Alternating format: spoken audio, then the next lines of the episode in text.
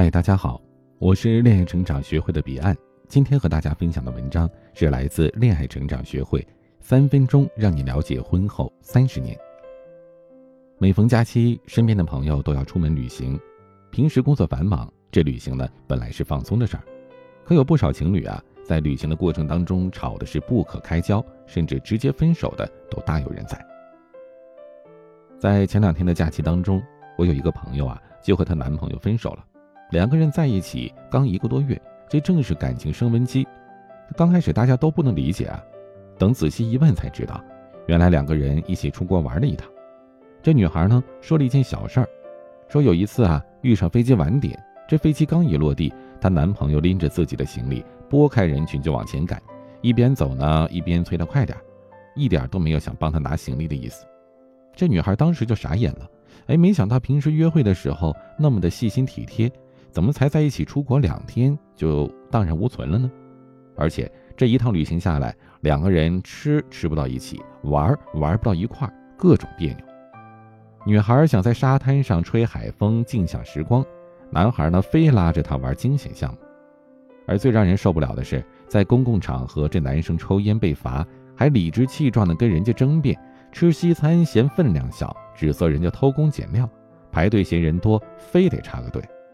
这短短的三四天旅行的时间呢，好男人的形象就彻底崩塌了，三观不合也提前曝光了。按女生的话说啊，这人生就是一场旅行，三观不合真没办法一起过。让我想起了《围城》里边有这么一段话：结婚以后的蜜月旅行是次序颠倒的，应该先同旅行一个月。一个月舟车仆仆之后，双方还没有彼此看破、彼此厌恶，没有吵架翻脸，还要维持原来的婚约，这种夫妇保证不会离婚。很多人认为考验双方能否在一起需要经历大风大浪，其实一场旅行才是两个人三观合不合的照妖镜。三观合适的人在一起有多舒服，三观不合就有多累。有一种心累叫三观不合，你觉得合情合理的，他都惊讶无比；但凡你喜欢的，他都各种排斥，最终得不到赞同，找不到尊重，也换不来理解。很多学员问过我，什么是三观合适？我想从这三个方面做出判断。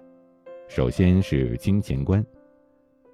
我见过很多女人只谈感情不谈钱，恋爱不敢要礼物，结婚。不要彩礼还裸婚，可是结果大多数这样的女人都是人财两空，为什么呢？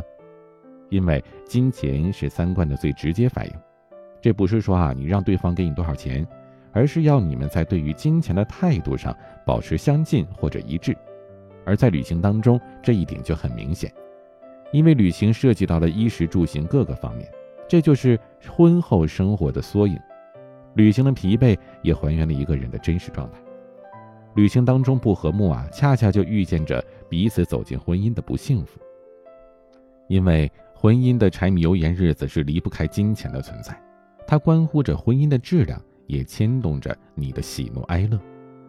比如各种节日、纪念日、彼此的生日，你觉得得有鲜花、礼物、美食这些仪式感，他觉得却完全没有必要，不如在家做顿饭吃。出门逛街或者换季。你觉得呢？女人得买一些漂亮的衣服，可是他觉得这是败家。你拿到年终奖准备出国旅游，他又说：“哎呀，旅行嘛，人多又疲惫，花钱给自己添堵多没意思。”你觉得结婚女方找男方要彩礼是天经地义，他觉得你这是卖女求富贵。你认为在孩子教育的问题上不能省钱，要从小培养孩子的竞争力，但他认为钱造就不出人才，你这是过分的溺爱。如果说两个人在金钱上、在消费观上分歧太大，彼此又不相容，这日子啊就会过得鸡飞狗跳。所以，一段好的感情得先谈好钱，但是不仅仅止于谈钱。其次呢是兴趣爱好，很多人觉得呀，兴趣爱好是不值得一提的，更不应该成为感情的牵绊。可这些年来，我身边很多的夫妻和情侣常年被玩不到一起困扰着。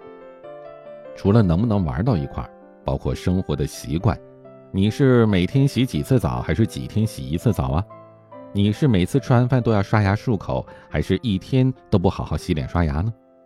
这最简单的一些小事儿，都不用提那些涉及到更多的，甚至是一些原则性的这种性格习惯。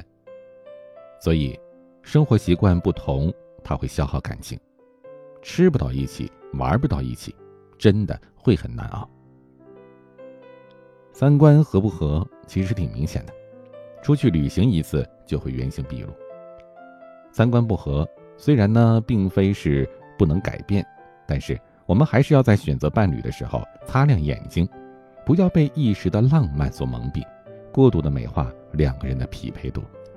当你发现和对方种种的小差异时，一方面不要盲目的接受或者压抑自己去忍耐，暂时的隐忍只是对问题的掩埋，并不可以解决实质性的问题。